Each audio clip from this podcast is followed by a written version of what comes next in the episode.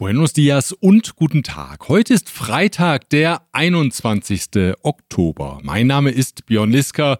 Herzlich willkommen beim Mexiko-Podcast. Schön, dass Sie dabei sind. Anhänger und Gegner der Regierung streiten derzeit wieder heftig über die Rolle des Militärs in der mexikanischen Politik. Entzündet hat sich der Streit an der Weigerung von Verteidigungsminister Luis Crescencio Sandoval und dem Minister der Marine, José Rafael Ojeda Duran, im Parlament zu den Hintergründen des Hackerangriffs auf das Militär Auskunft zu geben. Zunächst hatte Sandoval eingewilligt, ein Gespräch in den Räumen des Verteidigungsministeriums zu führen, wie es Tradition ist. Die schriftliche Bitte des Abgeordneten Sergio Barrera der Partei Movimiento Ciudadano, angesichts der Schwere des Hackerangriffs am Ort der Volksvertretung die Öffentlichkeit zu informieren, wies der Verteidigungsminister als so wörtlich respektlos zurück. Präsident Andrés Manuel López Obrador und Innenminister Adán Augusto López Hernández übernahmen die Sprachregelung und sprachen ebenfalls von einer Respektlosigkeit und von einem politischen Kalkül der Opposition. Respektlos war das Schreiben des Abgeordneten allerdings keineswegs. Er stellte es anschließend online, der Ton ist höflich und der Text bittet um ein Erscheinen im Parlament, macht dies aber nicht zur Bedingung für den Dialog. Auch auf seinem Twitter-Kanal klang Barrera keineswegs respektlos. Siempre he expresado con puntualidad mi profundo respeto por las Fuerzas Armadas y por los mandos de la milicia mexicana. Pues yo lo que les reafirmaría es que nosotros lo que tenemos es voluntad para entablar un diálogo abierto, transparente y republicano. Doch Regierung und Militär haben offenbar beschlossen, den Hackerangriff totzuschweigen. Der ganze Vorgang sei ein gescheiterter Versuch, seiner Regierung zu schaden, befand López Obrador am Mittwoch. Er werde nichts dazu sagen, weil er der Sache keine Bedeutung beimessen wolle. Pues es que quisieran pues que este les ayudáramos a hacer el caldo gordo tratando el tema que fue un rotundo fracaso. Am Mittwoch begleiteten dann Verteidigungsminister und Marineminister die Ministerin für Sicherheit, Rosa Isela Rodriguez, als stille Zuhörer bei einem Termin im Senat. Und den beiden Militärs dürften die Ohren geklungen haben, ob der Kritik, die Senatoren der Opposition an sie richteten, etwa der parteilose Germán Martínez. Quienes hemos hecho señalamientos a las tareas castrenses en ejercicio de nuestra labor legislativa No merecemos su reproche. Respeto el uniforme que usted porta, pero eso no lo hace más ni mejor mexicano. Oder die Pan-Politikerin Lili Teyes, die den Verteidigungsminister scharf anging. Tiene usted dos caras, general. La que da en público, que aparenta ser hombre de leyes, y la que escondió para cabildear las violaciones a la Constitución. Und der parteilose Emilio Alvarez y Casa forderte die Befehlshaber auf, Auskunft über die Verwicklung des Militärs in das Verschwinden der 43 Lehramtsstudenten in Ayotzinapa zu geben. Nos interesa saber la responsabilidad de integrantes y mandos del 27 Batallón en Iguala en el caso de las atrocidades cometidas contra los estudiantes de Ayotzinapa. Präsident López Obrador wies die Kritik als billige Politschau zurück, und verteidigte die Minister. No lo considero justo de manera grosera traten a servidores públicos del gabinete de seguridad y menos cuando está de por medio solo la politiquería.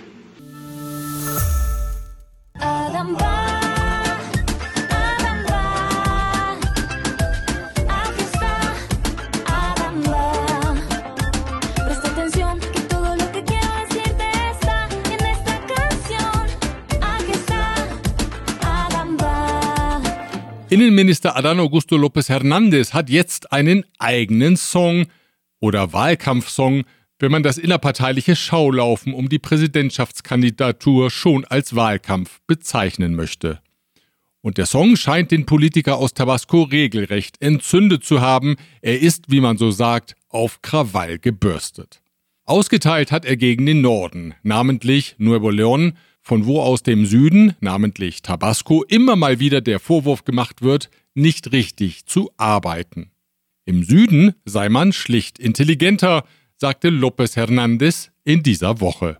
Los del norte dicen que pues no le aportamos gran cosa a la federación porque para empezar pues no sabemos trabajar, que los esforzados y los trabajadores son ellos. Pues lo que no saben es que nosotros somos mucho más inteligentes que ellos y quienes se precian de ser inteligentes pues hacen las cosas con menor esfuerzo, mejor y de mejor manera. Mehrfach hat der Innenminister zudem die von der Opposition regierten Bundesstaaten dafür kritisiert, den verlängerten Militäreinsatz zum Schutz der inneren Sicherheit nicht zu unterstützen, zugleich aber vom Bund immer neue Elemente aus Militär und Guardia Nacional anzufordern um die Sicherheit in den Bundesstaaten zu gewährleisten. Das sei politische Heuchelei, so der Innenminister. Que qué lástima me da que detrás de muchos que ejercen tareas de gobierno prevalezca la hipocresía. Con una mano pidiendo a gritos que el ejército, que las Fuerzas Armadas, que la Guardia Civil los ayuden en tareas de seguridad y por otra negándoles a los mexicanos esta posibilidad. Als Beispiel nannte er den Bundesstaat Chihuahua, der nur über 2300 eigene Polizeikräfte verfüge, während zugleich knapp 7000 Mitglieder der Guardia Nacional für Sicherheitsaufgaben im Einsatz seien. Desaströs sei die Lage im Bundesstaat Guanajuato, so López Hernández weiter. Dort gebe es in sieben Munizipien überhaupt keine Sicherheitskräfte. In weiteren drei Munizipien habe das Militär kürzlich die lokalen Sicherheitskräfte entwaffnen müssen, weil die von der organisierten Kriminalität unterwandert gewesen seien. Und natürlich nahm der Innenminister auch den Gouverneur von Nuevo León, Samuel García, rhetorisch ins Visier. ¿Saben ustedes que Nuevo León, donde por cierto es un gobernador emanado de Movimiento Ciudadano, no tiene policía estatal? Hay un organismo que se llama Fuerza Civil. ¿Y sabe para qué utilizan a los policías de esa Fuerza Civil? Los utilizan para que estén de guardias en los Oxos. ¿Y sabe quién presta las tareas de seguridad pública y de vigilancia en las calles? Pues la Guardia Nacional a esa a la que tanto le regatearon el apoyo. Also die rudimentären Sicherheitskräfte des Bundesstaates bewachen die OXO-Geschäfte, während das Militär die wahren Sicherheitsaufgaben übernimmt, so die Darstellung von López Hernández. Den Gouverneur von Nuevo León ficht das nicht an. Frei von Selbstzweifeln berichtete er einem Journalisten in dieser Woche von seinem Traum, das Land wieder in Ordnung bringen zu können, Natürlich vom Präsidentenpalast aus. Den Traum möchte ein anderer aber gerne durchkreuzen. Na, Sie wissen schon. Diese Ausgabe erreicht Sie mit der freundlichen Unterstützung der folgenden Unternehmen. Global Mobility Partners, Ihr Spezialist für Umzüge von und nach Deutschland. Emfra Industrial Equipment ist Ihr zuverlässiger Partner für die Beschaffung von Ersatz- und Verschleißteilen aus Europa in den Bereichen Elektrotechnik, Pneumatik und Hydraulik. Evonik, ein weltweit führendes Unternehmen der Spezialchemie. Chloemecom, Technologien für die Automatisierung und die Energieverteilung in der industriellen Anwendung. Kernliebers, der globale Technologieführer für hochkomplexe Teile und Baugruppen mit den Schwerpunkten Federn und Standsteile. Mit höheren Staatseinnahmen rechnet Finanzminister Rogelio Ramírez de la O im nächsten Jahr. In seinem Haushaltsentwurf geht er von einem Plus in Höhe von 11 Prozent aus. So sollen der Binnenkonsum zunehmen und die Steuereinnahmen weiter steigen, so die durchaus optimistische Rechnung. Er kündigte an, dass die Finanzbehörde noch genauer prüfen werde, ob besonders die großen Unternehmen ihrer Steuerpflicht vollumfänglich nachkommen. Den Preis für ein Barrel Rohöl kalkuliert die Regierung mit 68 Dollar. Steuererhöhungen oder neue Steuern seien nicht geplant. Allerdings kritisiert die Opposition, dass die Regierung die Tarife für Konzessionen zum Teil kräftig anheben wolle, nämlich um leicht über 20 Prozent und somit über dem Doppelten der Inflation. Das sei nichts anderes als eine versteckte Steuererhöhung, so die Klage, die an die Verbraucher weitergegeben werde. So würden beispielsweise die Handytarife steigen, weil die Betreiber für ihre Konzessionen ab 2023 tiefer in die Tasche greifen müssten. Optimistisch ist auch die US-Regierung und zwar was die Verhandlungskapazität des Unterhändlers John Kerry angeht. Der wird am nächsten Freitag zum vierten Mal nach Mexiko reisen, um mit Präsident López Obrador die Energiepolitik zu erörtern, die bekanntlich zwischen Mexiko-Stadt und Washington umstritten ist. Treffen wollen sich die Politiker in der Stadt Hermosillo in Sonora. Dort will Präsident López Obrador dem Gast das Projekt einer riesigen Solaranlage zeigen, die der staatliche Elektrizitätsversorger CFE errichtet. Das Projekt steht zwar nicht stellvertretend für Mexikos Energiepolitik, sondern ist eher eine Ausnahme, aber die Hoffnung ist wohl, die US-Seite davon überzeugen zu können, dass erneuerbare Energien und Klimaschutz in Mexikos aktueller Energiepolitik durchaus eine Rolle spielen. Außerdem hofft Mexiko auf US-Investitionen bei diesem Projekt, das später auf andere Grenzstaaten ausgeweitet werden soll. Vor einem Rätsel stehen die Behörden angesichts einer Reihe von Vergiftungen an Schulen. Zunächst war es an Schulen im Bundesstaat Chiapas zu solchen Vergiftungen gekommen, auch aus Veracruz und Tlaxcala wurden Fälle gemeldet. Die Schülerinnen und Schüler zeigten Symptome, die offenbar auf Drogenkonsum hindeuteten, darunter Übelkeit, Kopfschmerzen, Lähmungserscheinungen und Herzrasen. Möglicherweise, so eine Theorie, war Kokain in das Trinkwasser in den Behältern der Schulen gemischt worden. Ob es sich wirklich um Kokain handelt, ist allerdings strittig. Die Schulleitungen wiesen dies zurück, Eltern zeigten aber Testergebnisse unabhängiger Labore vor, aus denen hervorging, dass der Kokaintest positiv ausgefallen war, beispielsweise bei einem 13-jährigen Schüler in Chiapas. Völlig unklar sind noch die Hintergründe und die möglichen Urheber. Klar ist nur, dass die Gesundheitsgefahren erheblich sind. So mussten in Chiapas 57 Schülerinnen und Schüler stationär behandelt werden, im Norden von Veracruz waren es 39. Die jungen Menschen im Blick hat der Vorsitzende Richter des obersten Gerichts, Arturo Saldivar. Der ist jetzt auf dem Modekanal TikTok aktiv und informiert dort über Recht und Gesetz. TikTok bietet die Möglichkeit, kurze Videos online zu stellen und der Richter hat ganz richtig erkannt, dass das Medium ein chinesisches übrigens, für viele junge Menschen mittlerweile die wichtigste Informationsplattform ist. Wer das nicht begreife, so Saldivar, der habe eben keinen Bezug zur Aktualität.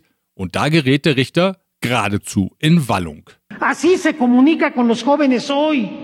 Y quienes no lo entienden es problema de ellos, no mío. Worüber informiert Saldivar nun? Der Richter nennt einige Beispiele, darunter die folgenden. A los jóvenes cuando les dices que tienen el derecho a tatuarse y que nadie los puede discriminar por eso, eso los llena de sentido y de entusiasmo. Cuando a las mujeres jóvenes les dices que tienen el derecho a interrumpir su embarazo, eso los llena de confianza en la justicia. Die junge Zielgruppe, die hat er wirklich im Blick, kein Zweifel. Diese Ausgabe erreicht sie auch mit der freundlichen Unterstützung der folgenden Unternehmen. ICUNet Group. Wir beraten, trainieren und begleiten Ihr Unternehmen und Ihre Assignees interkulturell weltweit. German Center Mexico. Büros, Beratung und Netzwerke unter einem Dach. Rödel und Partner. Ihre maßgeschneiderte Wirtschaftskanzlei. Ascens Blue, Ihr deutschsprachiger Personalrecruiter in Mexiko. Von Wobesser y Sierra, Ihre Anwaltskanzlei mit einem spezialisierten German Desk. An junge Menschen wendet sich auch ein Angebot der deutschen Berufsbildungspartnerschaft, nämlich der Girls Day, der am 26. Oktober, am nächsten Mittwoch also, in Querétaro stattfindet. Die Berufsbildungspartnerschaft wird vom Deutschen Industrie- und Handelskammertag, dem DIHK, getragen und in Mexiko über die AHK Mexiko oder Camexa umgesetzt. Was ist das Ziel dieser Kooperation? Das habe ich Jennifer Riebe gefragt. Sie ist Projektmitarbeiterin der Berufsbildungspartnerschaft Mexiko. Wir fördern die Qualität der Berufsbildung und dass sich die Zahlen von Unternehmen und Auszubildenden steigern. Und außerdem fördern wir Weiterbildungsmaßnahmen für Multiplikatorinnen. Wer kann eigentlich an dem Girls Day teilnehmen? Das ist vor allen Dingen gerichtet an junge Erwachsene, vor allem Frauen, aber auch junge Männer, die in der Sekundarstufe 1 und 2 in Querétaro in, an Schulen sind äh, und die sich eben für eine duale Ausbildung im, in den MINT-Bereichen äh, interessieren, also im Bereich Mathematik, Informatik, Naturwissenschaften und Technik. Und zusätzlich übertragen wir das Programm auch online. Daher können sich auch äh, Schüler und Schülerinnen und natürlich Interessierte in der ganzen Republik zuschalten und auf YouTube das Bühnenprogramm verfolgen. Was erwartet denn die Teilnehmerinnen und, wie du sagst, ja auch Teilnehmer äh, beim Girls Day am 26. Oktober? Wir veranstalten äh, den Girls Day in der Sejuve, das ist das Jugendsekretariat in Querétaro und erwarten etwa 200 Teilnehmer und Teilnehmerinnen. Ähm, und es gibt ein breites Programm. Es gibt unter anderem eine Messe mit zwölf Ständen von unseren Partnerorganisationen. Ähm, das ist das CCE, Copamex, also Partnerverbände und Kammern, aber auch den drei Subsystemas, also die drei Berufsschulen, mit denen wir kooperieren und außerdem auch einige Firmen, die Berufsbildung schon ausführen, damit sie von der dualen Ausbildung erzählen. Ähm, außerdem haben wir ein Bühnenprogramm, wo unter anderem drei Panels stattfinden werden. Ähm, ein Panel mit Jugendlichen, äh, damit sie auch informieren und, und auch ein bisschen die ähm, Angst vor vor einer Ausbildung im MINT-Bereich äh, nehmen. Und dann gibt's noch ein Panel, das den ganzen äh, Background äh, einer dualen Ausbildung erklärt, also die verschiedenen Akteure einer dualen Ausbildung. Da kommt zum Beispiel eine, eine Mutter, deren Kind äh, eine duale Ausbildung macht. Und es kommen Lehrer, die die Schüler begleiten. Ähm, und es kommen auch die Instrukteure, die die Schüler anleiten in den Betrieben, damit Schüler und Schülerinnen mal sehen, wer denn alles so beteiligt ist an der dualen Ausbildung. Und außerdem haben wir auch noch ein artistisches Bühnenprogramm und es wird auch einige Workshops geben. Zum Beispiel gibt es einen Workshop, wo Schülerinnen einen kleinen Robot äh, zusammenbauen können. Vielen Dank, Jennifer Rieber. Dann wünsche ich viel Erfolg. Vielen Dank. Wenn Sie Interesse am Angebot des Girls Day am 26. Oktober in Querétaro haben oder Veranstaltungen virtuell verfolgen möchten, dann schauen Sie auf unsere Homepage auf mexikopodcast.info. Dort haben wir weitere Informationen für Sie eingestellt. Mamá Coco, tú, tu papá, él quería que tuvieras esto. Recuérdame. Hoy me tengo que mi amor. Recuérdame. Wenn Sie den Film gesehen haben, dann haben Sie die Klänge natürlich sofort erkannt. Das war ein Ausschnitt aus dem animierten Film Coco. Der junge Miguel singt hier für seine Urgroßmutter, ein internationaler Erfolg aus dem Jahre 2017, der die mexikanische Feier des Dia de Muertos thematisiert, durchaus ungewöhnlich ja für einen Disney-Film, der sich an die ganze Familie richtet. Gezeichnet wurde die Urgroßmutter Coco nach einem realen Vorbild, nämlich nach der Frau Maria Salud Ramirez Caballero aus Santa Fe de la Laguna in Michoacán. Und die ist nun verstorben im Alter von 109 Jahren. Das teilte der Tourismusminister von Michoacán, Roberto Monroy, mit. Maria Salud hatte nach dem Film eine gewisse Berühmtheit erlangt. Touristen kamen in den Ort, um sich mit ihr, der wahren Mama Coco fotografieren zu lassen. Aber keine Trauer bitte, wer den Film gesehen hat, der weiß, wo Mama Coco jetzt ist.